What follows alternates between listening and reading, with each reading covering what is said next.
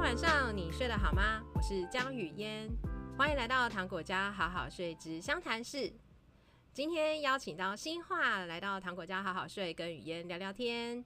新化是第一期上糖果家好好睡安全圈的伙伴，他有一位快要三岁半的小男孩，我非常开心今天能够邀请他。我们欢迎新化。大家好，我是新化。然后我有一个三岁四个月的儿子，跟我一样都是母羊座。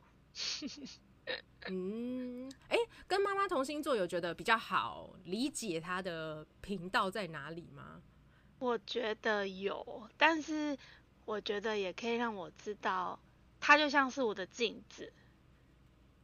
不过自己没有很喜欢自己，其实你也会很容易不喜欢他某些行为。但是，就对，它就是反射出来给你看，但我觉得还蛮明显的，蛮有趣的，很有趣哈。我觉得观察小孩真的是非常有趣的一个过程。嗯、那我想要问新华啊，我们当初就是第一次开安全圈工作坊啊，其实安全圈虽然台湾有一本书，可是其实也没有到什么超卖座、超畅销。那大部分的亲子教养的一些。文章啊，分享啊，其实不太常，跟不太有机会看到“安全圈”这个三个字。那当初雨嫣在开设说：“哎、欸，有没有想要来上安全圈工作坊啊？”就在我的 Facebook 上面分享。为什么？为什么你看到之后会想要来参加嘞？因为我是你的脑粉啊。真是太不好意思了。嗯，一开始我注意到你是因为我觉得我小孩很不好睡觉，嗯，所以我觉得哦，好好好好累，所以我就是回去看一些文章什么的，嗯、然后嗯，就是看你分享，不管是分享睡觉的也好，那分享跟跳跳糖的生活也好，然后我就觉得，嗯，就是第一次当妈妈，有时候会觉得。妈妈到底要当成什么样子？然后自己自己就是自己要成为什么样的妈妈？其实有时候有点很迷惘这样子。那其实我觉得好像就是不停的学习，然后上课，然后听看看人家经验分享。我自己也是的确觉得没有听过，然后想要试试看。刚好讲师又是你，所以就想说我们来报名参加上课这样子。嗯，所以一开始发现糖果家也是从小孩睡眠困扰开始。不过以睡眠困扰，其实也不是只有我这边可以看啊。那为什么后来你会就是一直在我这边留下来嘞？嗯，我觉得很生活，就是你之前说你就是记录对话，有时候有一些看别人对话事情的当下，自己也可以有一些反向思考。就是说，哎、欸，我我怎么没有这样？嗯，也不是说批评自己没有这样想，应该是说，原来看事情有很多面相。嗯嗯。那有时候也觉得很有趣，然后有时候也觉得，对对对，就是这样，就是小孩就是这样。嗯、但是他们就是会让你又又好生气，但是又好爱他们这样。真的。对啊，就是他们的，就是你的分享，然后我觉得好像这条路上每个人，就之前跟你聊过，我觉得我们都在育儿的海上，对，然后你也很谦虚，你就说哦，我不是明灯，我也在海上漂，大家就是冲浪，对对对，互相分享就是小孩子的经验，没有不是说都很美好，或者是不是说都很很哦，小孩就是很皮呀、啊。然后让人很生气什么？可是其实当你了解到他们那个背后，嗯、你会觉得啊，怎么可以这么可爱这样子？对，就是蛮多那种又好气又好爱的时刻，常常黏糊糊在一起，蛮蛮哎，叹叹气。真的，真的，真的。而且我觉得男我我没有养过小女生哎，我觉得男生好像比较更明显。哪方面比较明显？嗯，我觉得就是我儿子很。很直接，就是他其实，嗯、但他可能没办法，可能比较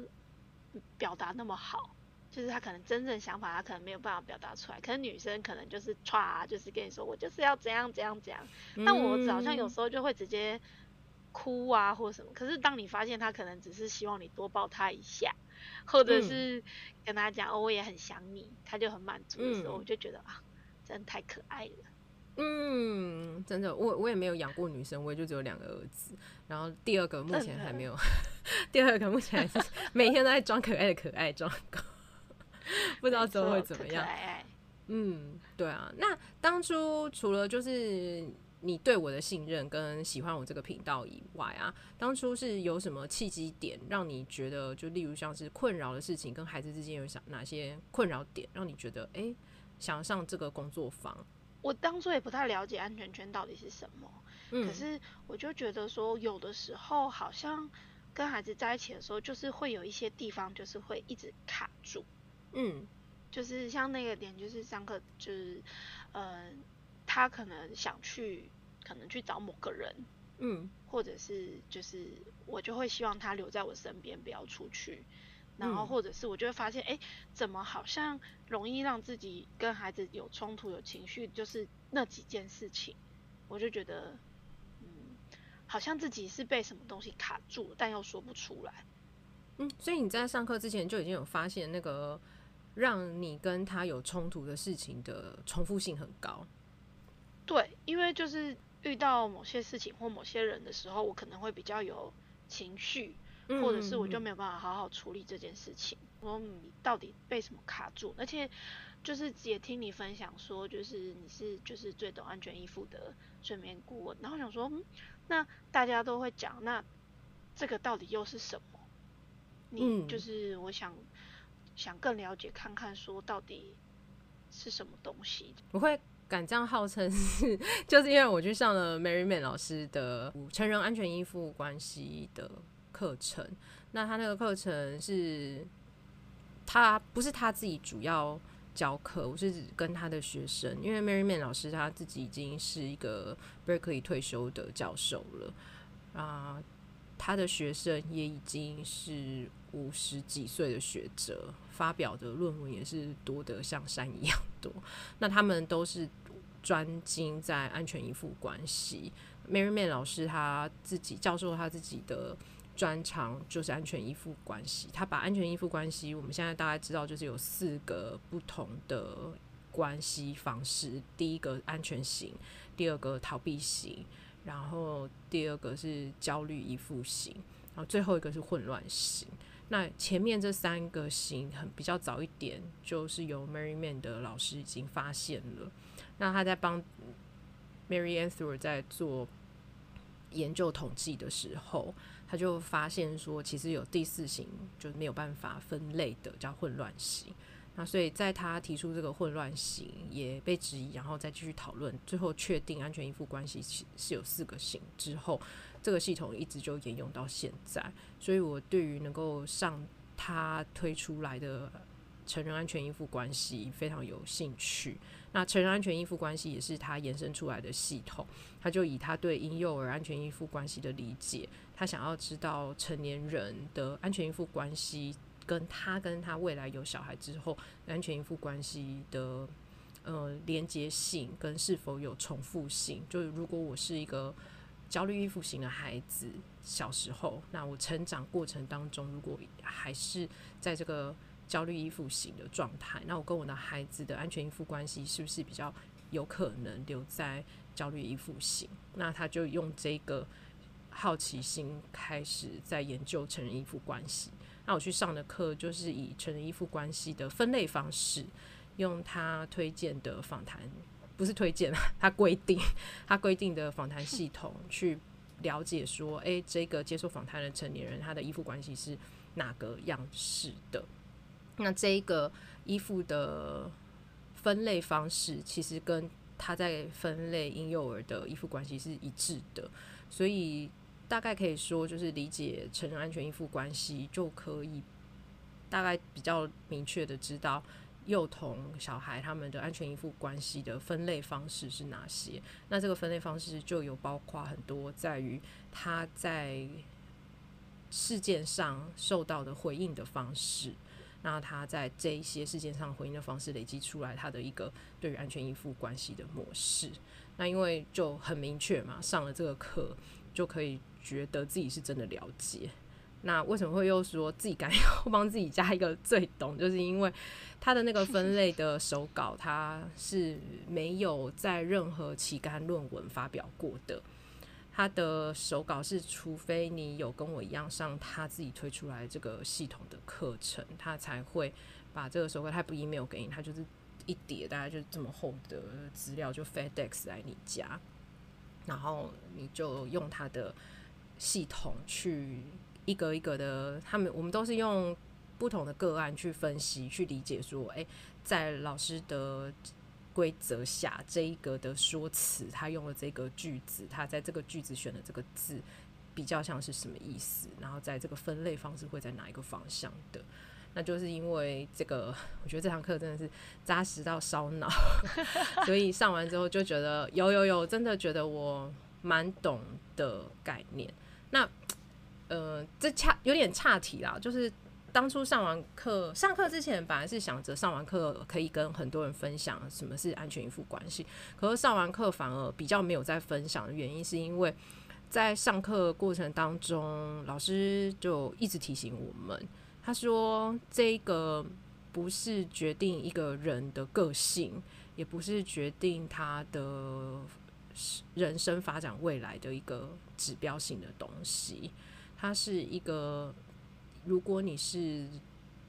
心理咨商相关的，也就是助人工作者相关的工作，你可以借由这个工具的观察，你的猜测，发现这个人的可能是哪一个类型的方向。你在陪伴他找到自己的过程当中，有一个你去设计如何陪伴他的依据。可是这个不是拿来跟他说，哦，你就是这个。给他一个算是有点像标签或名称的，就是说啊，那你就是这个型的人。那给他这个型的呃标签，反而可能对这个人造成比较负面的大于正面的影响。但是这个明明不是一个会应该可以直接影响他人生发展的东西，只是一个参考值。那既然是一个参考值，就不需要一直拿出来贴。嗯、那既然我们学会了，那也要理解这个不能拿出来贴的意义在哪里。那如果我学会之后，就一直拿出来跟你们说啊，你就 A B C D 做完你就这样，然 后 C D E F 做完就是那样，那我就是 拿出来乱贴到一个真的很不尊重我上完的课。这也是为什么我上完之后反而就有点。好像不知道怎么分享哎，就有点卡住。嗯，对，对好像是哎、欸，然后卡住就是就像是这个标，就像你说的标签，我这样听起来，我觉得就像是我们不要容易帮孩子贴标签，感觉有点像，嗯，就是你啊，你做这件事情啊，你就是因为怎样怎样怎样，就是这种感觉。对，就是这种感觉，所以其实他们自己蛮蛮多在访谈房间上有看到一些，他们会觉得自己是蛮粗糙的安全依附关系的内容，尤其如果可以什么，你做一下简单的测验，我就可以给你一个你是什么型的，这种他们是极度反对。那甚至因为他安全成人安全依附关系访谈的二十个问题是有公开出来的，然后也是有人像我们这样子上完课的，会说哦，那你可以。给我帮你做评测，然后也有人有没上课也觉得自己可以做评测，那他都觉得不论是有上课没上课，帮人家做评测都不是很适当。对，他在课堂上有特别分享这个很他觉得很核心的概念。嗯，那我就想说，就既然有听到了，然后也很认同他的说法，我就先放在自己身上。可是我还是很想要把安全依附关系的一些比较好的、容易稳定家长心情跟不要这么焦虑的担心，想要找到一个方式去分享。那我就很幸运的就收到安全圈的这本书，然后看了之后就发现，哎、欸，国外有安全圈工作坊，这真的是太厉害了。然后找一找之后就决定去上课，上完之后有一种全部都连在一起的开心感觉。就是安全圈工作坊这个 Circle of Security，他们三个创办人其实以前虽然他们不是跟 Mary Man 教授一起上课的，可是他们找的另外一个教授，我记是我突然现在想不起来那个叫什么名字，他也是跟 Mary Man 老师是同期，他们常常也是论文一起发表的，所以也是专精跟很认真在研究安全依附关系的。那这个安全圈工作坊的设计的过程当中，还有跟当初我学安全依附关成人安全依附关系的教授是一起工作的，然后我就很开心有看到这个，还有写信给我当初跟我上课的那个老师，跟他说我现在在上安全圈工作坊，嗯，对啊，所以我觉得大家在专业度上应该就是也很一脉相承，然后彼此是。同意彼此的说法的，我觉得这对我也蛮重要的。那我就投入去上安安全圈工作坊这样子，然后才决定跟大家分享，就是开安全圈工作坊的课。嗯嗯，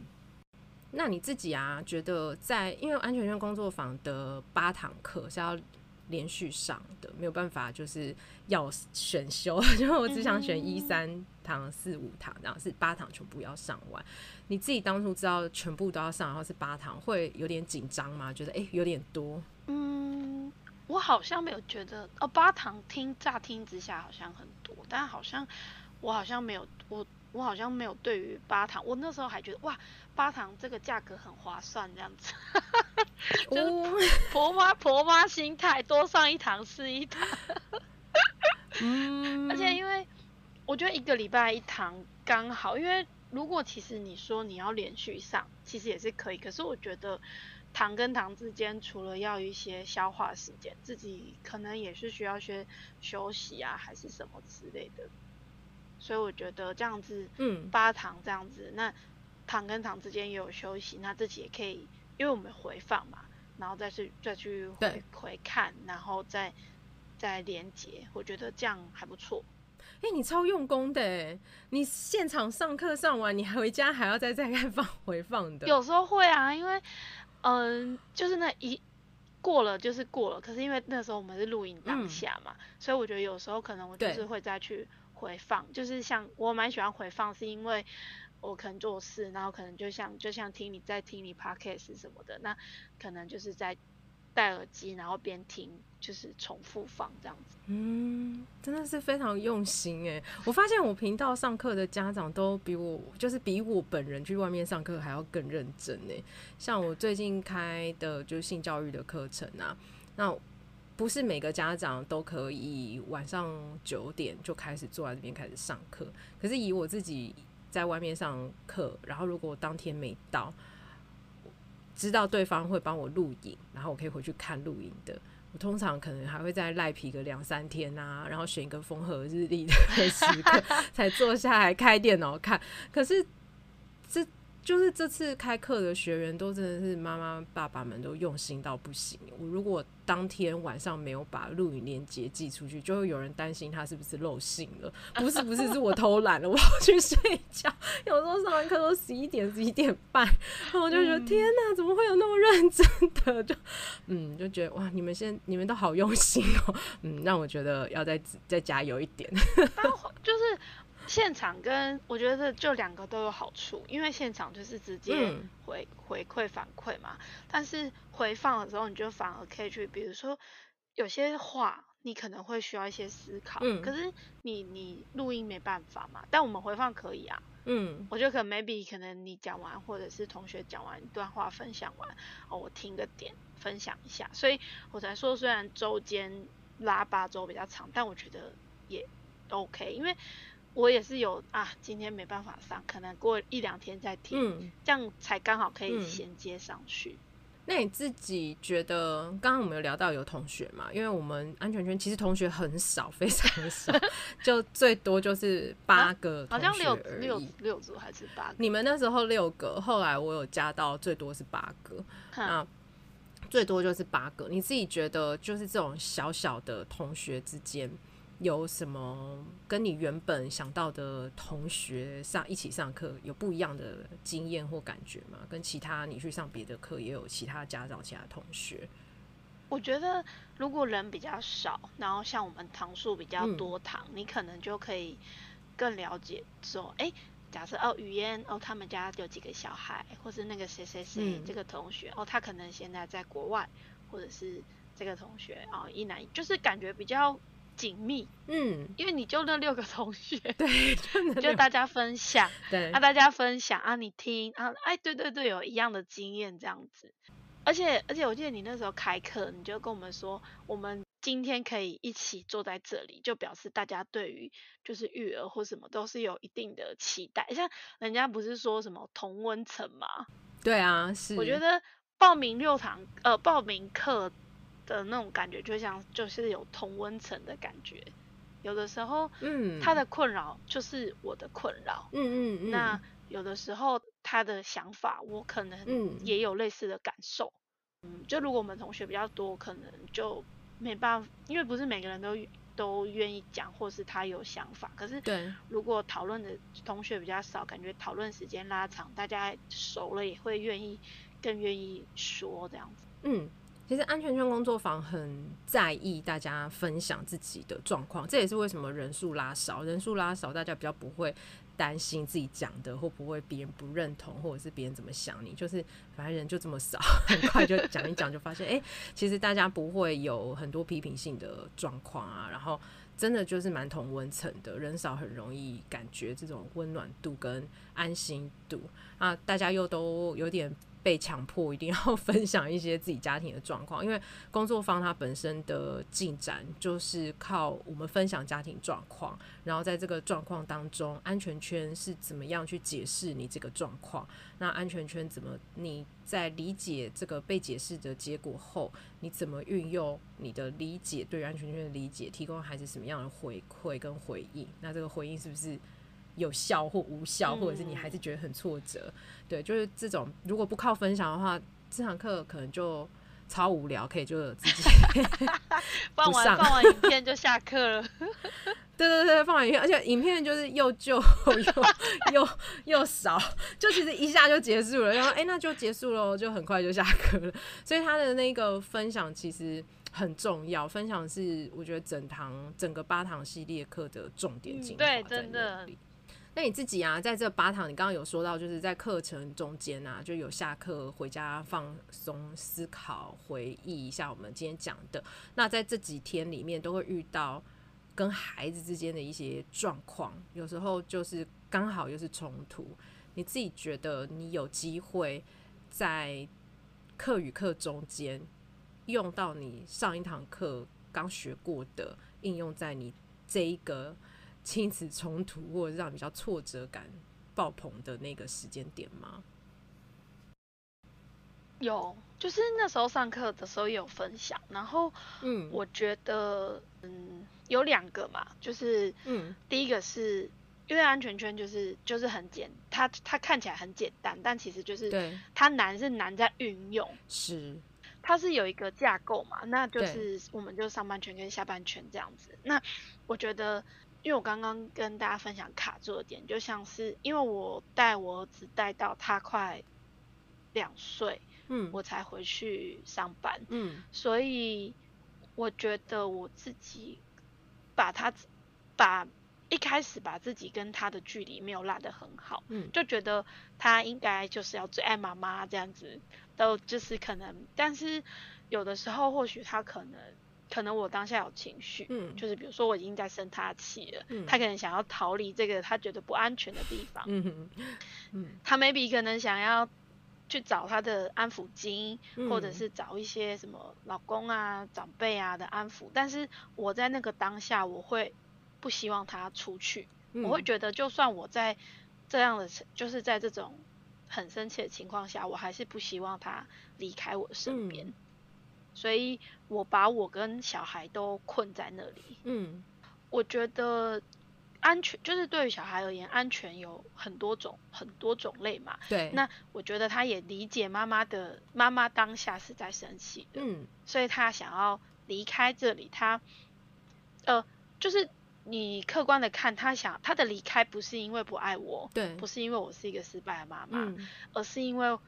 我是一个在生气的妈妈，她、嗯、希望可能可以先暂，就像是有点类似夫妻吵架吧。嗯嗯嗯嗯嗯，就是就是啊，老婆在生气，那老公先离开，避一下风头。对对对对，但是我觉得我、嗯、我好像没有办法接受他离开我，因为我觉得我的大白鲨就是，我觉得他离开我就代表他不爱我。嗯，我觉得我就算在生气，他也应该是要留在我的身边。嗯，但是我忘记他其实是一个，因为因为他那时候两岁多嘛，我们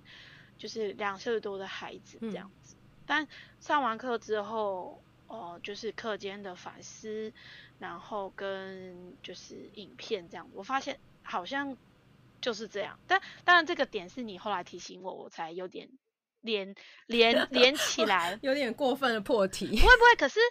可是我觉得那个你的破题就像是帮我的作文写名写主题而已，嗯、就是这个行为我是有经由上课去。反思、去改变、去想到，就是到现在，比如说，我现在很对他，就是可能某些行为很深，因为不是人家都说什么哦，要把小孩就是抱去逃离现场，让他一个去冷静吗？所以我就说好，那我们先离开这里。嗯。然后可是 maybe 我可能带领他到你那个另外一个现场，他快冷静，他还没办法冷静下来的时候，我可能自己就已经不冷静了。嗯。可能那个当下，他可能就会说他要。找谁谁谁，嗯，或是要去拿什么什么东西，嗯、然后我以前可能就是会，我我可能没有办法每次都知道说这个就是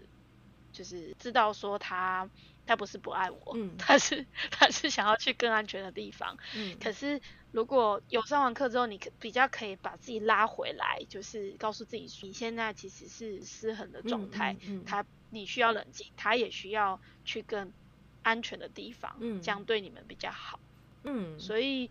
这个点，我觉得上完课到现在影响我很多，因为小孩安全的东西会变，对，就是因为他会长大嘛，对，他他安全感的人他会改变，那或者是说安抚巾或者是什么小棉被什么的，嗯，这些都是他安全感的来源，这些会变，那我不可能因为他他讨尖，他就算不找。阿公好了，他可能会找阿妈，嗯，不找阿妈好了，可能也会找爸爸，嗯，这种，那我不可能每一次都一直要觉得他不爱我，他不爱我，就是这样太累了，嗯、而且这样太误会他了，嗯、我觉得太误会小孩了。嗯、然后我也有之后也冷静啊，就是也不是冷静，就我事后跟他说，嗯，因为我们不是很爱说你爱不爱我，就是啊你不爱我什么，就是以以前就很容易会用一些。行为去判断他是不是爱你，我觉得有一部分是觉得自己，呃，带了他两年，那觉得呃自己应该是要跟他是最好的人，啊，怎么可以他可能在很失控的状况，我没有办法安抚他，或者是他可能需要，他怎么可以借由别人安抚下就可以比较舒服，我怎么会做不到？就这种自己给自己贴的标签。自己给自己的要求，对对对对对，就觉得他这个这件事情应该我应该要可以处理，我怎么没有处理好？那 maybe 可能没有处理好，反而 induce 我很生气，然后就就更更惨。哦，很多时候会，嗯，就是顿停一下，顿一下这样子。嗯，那时候顿一下，然后才可以再再跟小孩子再前进。我觉得这个是一个，我觉得对我还蛮。嗯，明显的提醒就是这个提醒，嗯、我觉得很很不容易耶，很不容易，因为卡关的原因是跟孩子之间的关系，卡关的原因是在自己身上，是真的一个很不容易的事情。因为有有时候就觉得说啊，就是他没有怎么样怎么样，所以就怎么样怎么样，就会觉得这样。假如说以挑食好了，像我们家这个挑食鬼。就会觉得说，你就吃吃看啊，我又没有煮的很难吃，这就你太挑啦，你只要不要挑食，就不会有这一些这么多事情出来啊，就会期待改变的人是他。可是如果发现是自己的问题，然后也真心诚意接受自己才是需要调整的那一个，说不定状况就会有新的不同的局面。我觉得这一点或者是。我自己也一直在修炼的部分呢，就是发现到底真正的问题症结点是谁，嗯、真的很不容易耶。的所以你发现了，我觉得很厉害。那你有跟孩子说明说是你自己的状况？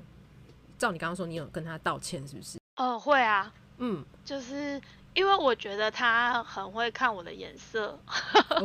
像他那时候比较小，嗯，他那时候比较小嘛，所以他可能不会没办法表达。可是现在他已经三岁多了，他就会说：“妈妈，你不要生气我，嗯，妈妈你你不要生气，这样子，嗯，就是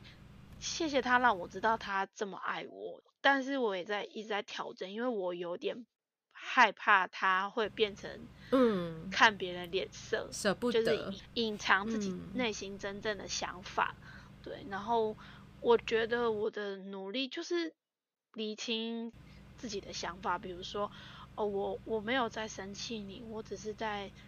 担心可能你怎么样怎么样，所以可能看起来像在生气。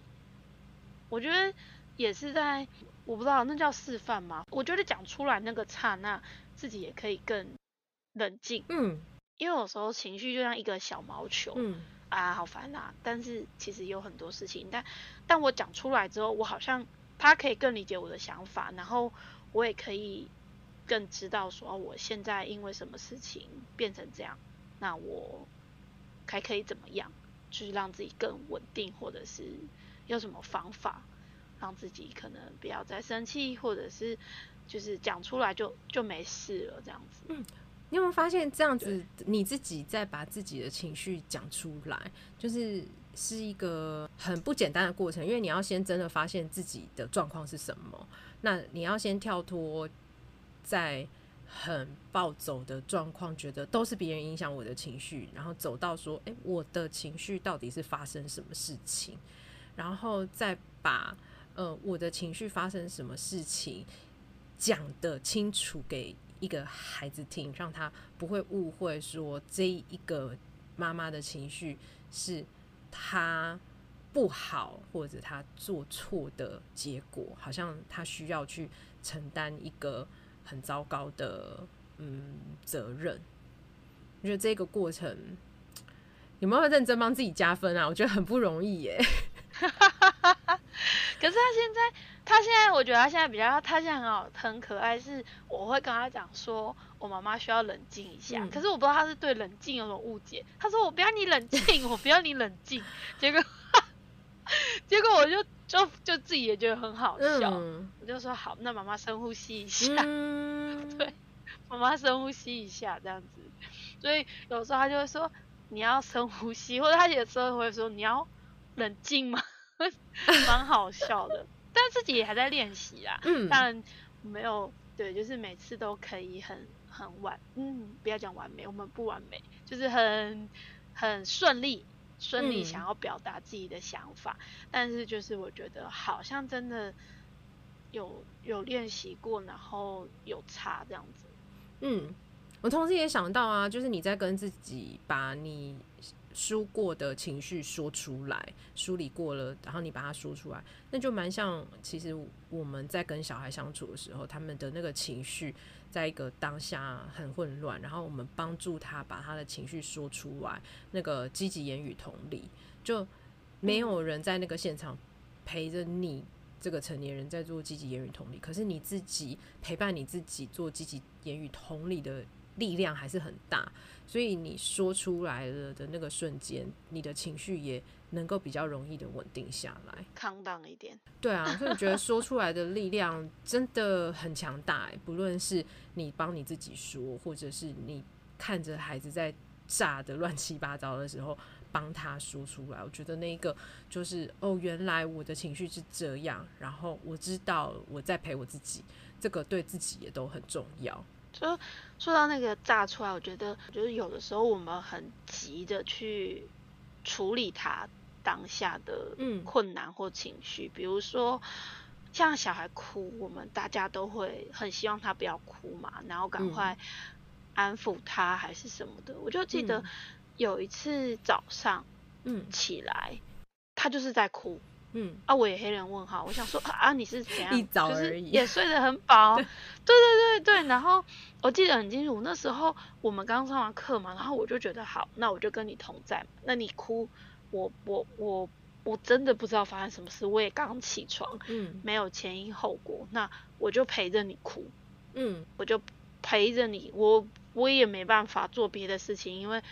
呃，不是没办法做别的事情，是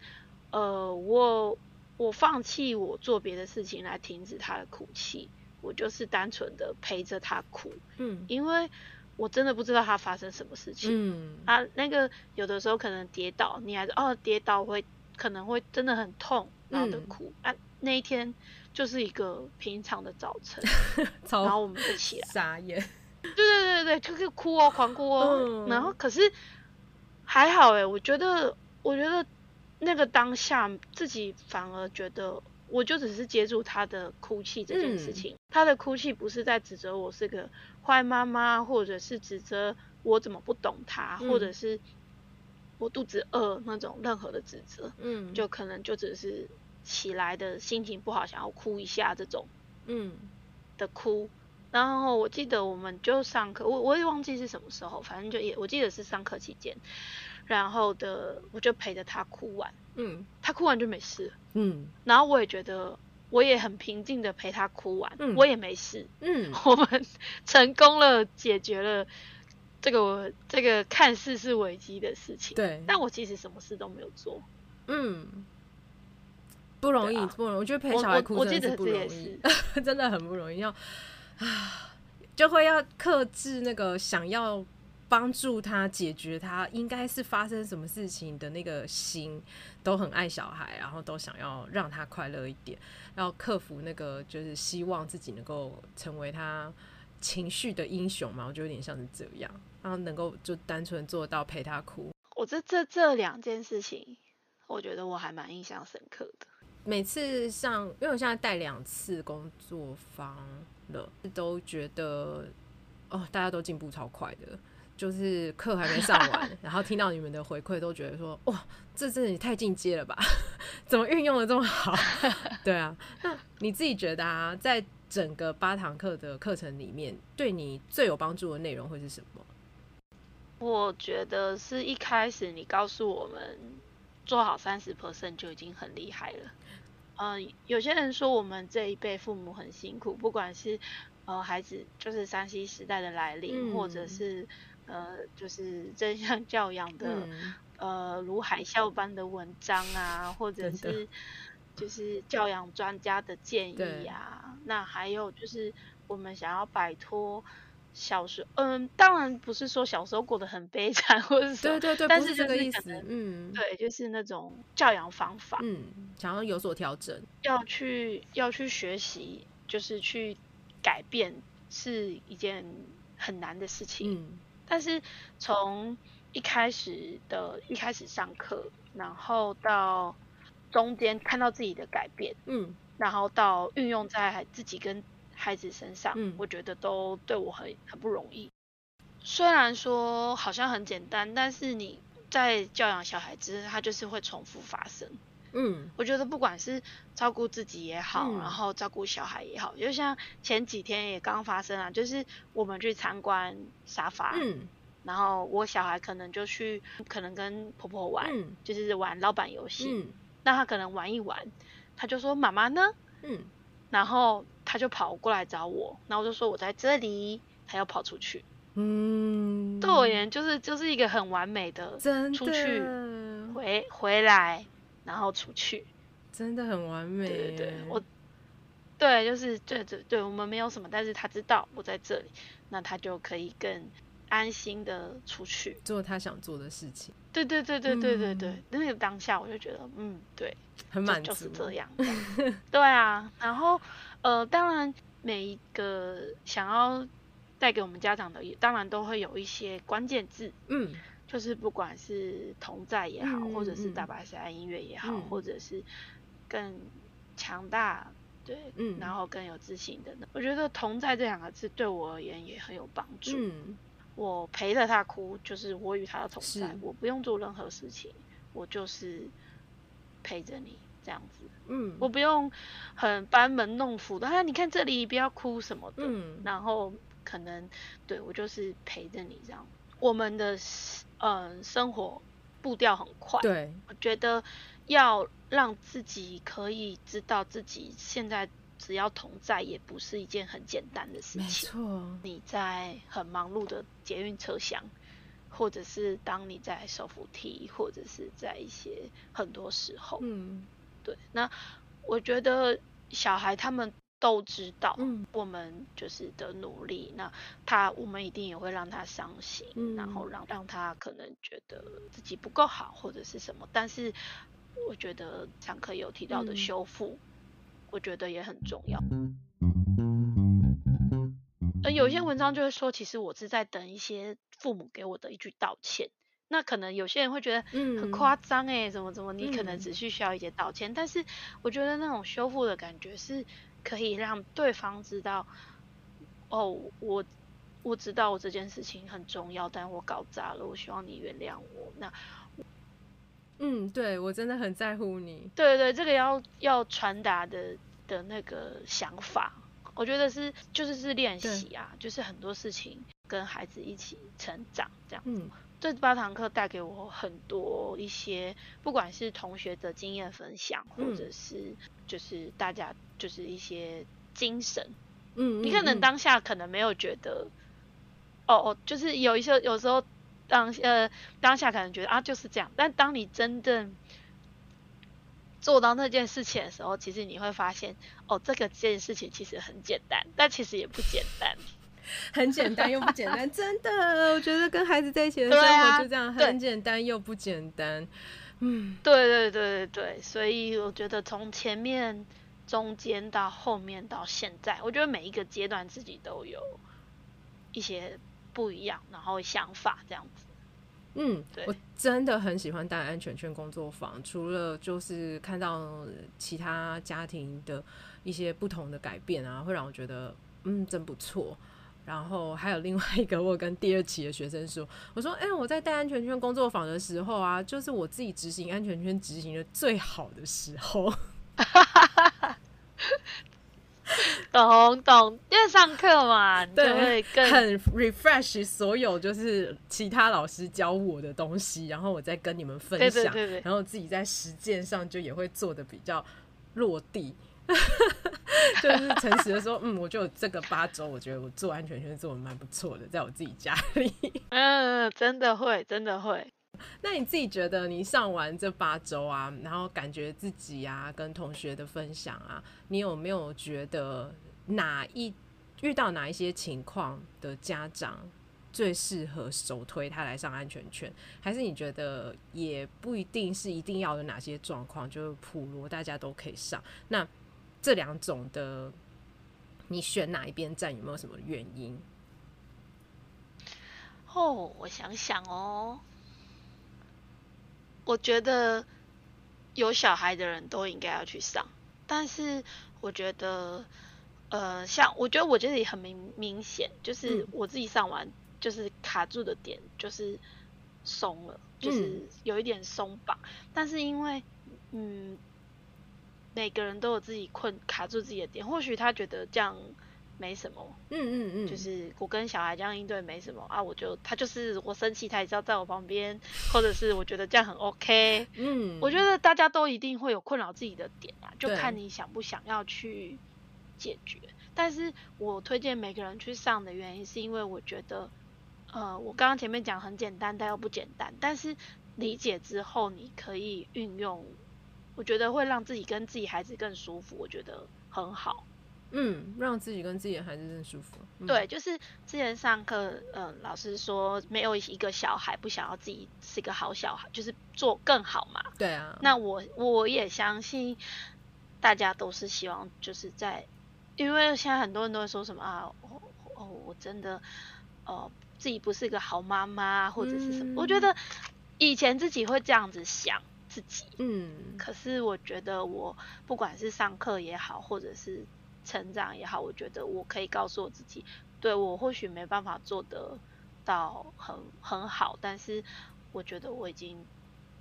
这个是我最努力的了，最不错的样子的，最棒的样子。对对对对对对对，嗯、我觉得上课除上课除了有同除了上课之外，还有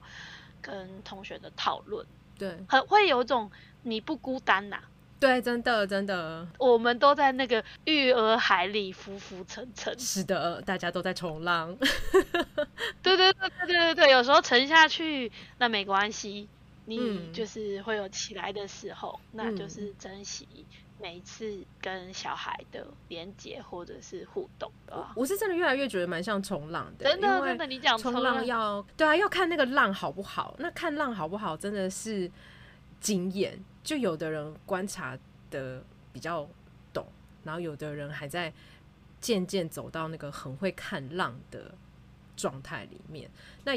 就算你不是很会观浪，可是你可能呃，肌耐力超好啊，平衡感超好，或是各种什么厉害，即便没有那么好的浪，结果被你冲的也不错。那有的可能就是又超会看浪，然后体能又超好，那他就都每次好像都冲得超好。所以我觉得那个变数有时候也不只是自己而已，也有外在，所以我才会说，哎、欸，小孩也是浪啊，对，小孩的就是那个浪，就是太多 太多状况了，所以，嗯，我们就是在这个浮沉当中，在锻炼自己能锻炼的能力。有时候跟他在一起的时候，就在他的浪里冲啊冲，然后没跟他在一起的时候，我们也许在我们自己的健身房，就是练一下 肌耐力，就是这样在安全圈工作坊这边练肌耐力。所以是我是蛮喜欢带，然后也很希希望能够推广多一点，然后给更多的家长有机会一起来试试看这一个冲浪的技巧，希望大家能够在这个浪上更有趣。我记得我们那个时候的有一个朋同学，他是分享说他的小孩比较小，嗯、对我们有个婴儿。我觉得上课的当下一定就是前面说可能有一些困扰或什么，但我觉得就算你可能可能小 baby，我我甚至觉得小孩在肚子里面的时候就可以来上课。嗯，对我而言那个就是预习。嗯，我我那时候我儿子刚出生的时候，我超后悔没有趁可能他还在肚子里面，可能好好看一本。自己有兴趣的育儿书啊，或者是呃有兴趣的文章，还是什么之类的。嗯、我觉得不管是有没有小孩的家长，只要你有上过课，你有这样的个理论概念在自己心中，嗯、我觉得就已经很好了。嗯，因为或许你可能运用上可能有困难，或者是 maybe 你就是一个还好运用的很 OK，也不一定要就是继续可能在发问或是在参加。嗯对啊，但如果说我可能小孩在肚子里面，我可能先看过这本书，然后可能哦，真的真的卡住了，然后我们再来参加课，我觉得那种相辅相成也很棒。嗯，对啊，因为真的安全圈的那本书，我觉得他写的蛮好的，他有努力想要把观念跟大家分享，然后。他觉得怎么建议？我觉得他也没有讲的太空泛。那他跟工作坊不一样，就是工作坊就是很针对，我们可以每周每周讨论，真的我们家就发生这些事情。那用你自己家里最实际的案例来跟你做讨论，那个嗯。不太一样，跟因为你看书，你可能就是用想象的，然后想象说这个是不是在这个情境里面会有一点落差。不过那本书我还是是推荐的，就觉得大家有兴趣的话是可以拿那本书来看。书的相关资讯我们也放在这一集的资讯栏里面，让大家也可以想要先看书的可以去看书。对，那安全圈的工作坊即将在九月二十号开第三期喽，会是今年的 最后 一次，因为看上完就年底了，大家就好好的快乐的放假嘛。对啊，那如果有兴趣想要理解这个安全圈很简单又不简单的概念，然后真的是简单又不简单，那试试看用这个新的方法去看到自己跟孩子之间的关系。然后找到自己，真的不会是拱版的。我们每一堂课的每个家庭，最后走出来的安全圈都不一样。嗯、那即便我们每天跟孩子的安全圈的，就像新话说的，小孩也会改变嘛，他会成长，他喜欢的、不喜欢的，他的。情绪的成长也不一样，所以你你的安全圈跟他是在调整跟变动的，可是都还是在这个圈子上面走来走去。那如果有机会发现这个圈是什么样子的，我觉得是不错的一个给自己的一个，我觉得是礼物吧，就比较不会那么的焦虑。嗯，嗯对哦，对，焦虑，对，嗯，你你说到重点，我觉得我是一个焦虑的妈妈。我觉得我们都是吧，我，我觉得 很不焦虑的爸妈。不太多吧，就焦虑不同年，但我嗯对焦虑真的、有有有比较舒服，我觉得上完课孩子舒服，其实我也舒服，因为我们都在把自己放在自己舒服的位置上。真的，真的，真的，我也是，就是一直在不断的调试，在哪一个点我会跟他们是舒服的，然后再这样子啊，一起舒服的在海上漂吧。真的，谢谢一起冲，一起冲，谢谢雨嫣，谢谢新化今天来跟我们分享安全圈，谢谢你们，还有谢谢你儿子给你最好的安全圈练习，真的，谢谢他，谢谢他。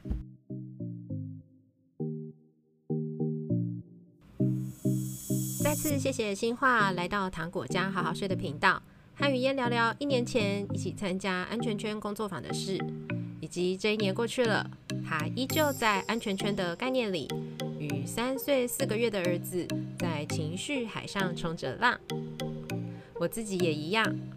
身为领导大家安全圈工作坊的我，不是因为在教养的路上做得最完美，所以能够带领这个工作坊。而是在陪伴孩子成长的路上，分享一个如何以简单的安全圈概念，发现自己和孩子在这个圈上的活动。不是家长不能有情绪，更不是家长都要表现得很平稳，而是因着看懂孩子行为背后可能有的需求，能够减缓自己跟着孩子情绪起伏的次数。亦或是在与孩子一同经历一场情绪风暴后，如何一起发现温暖的灯塔在哪？牵牵手，一起上岸，把坏情绪晒一晒，加满阳光的香气。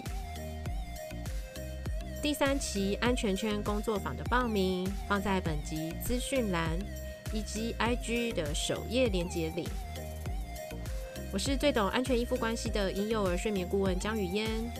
无论你们的家庭是否需要宝宝睡眠顾问的协助，都祝福你们今晚宝宝好困，记得困好。如果你喜欢今天的节目，欢迎到本集资讯栏或是 IG 首页链接里赞助雨嫣喝杯珍珠奶茶，让我充满热量的继续带给大家好听的内容。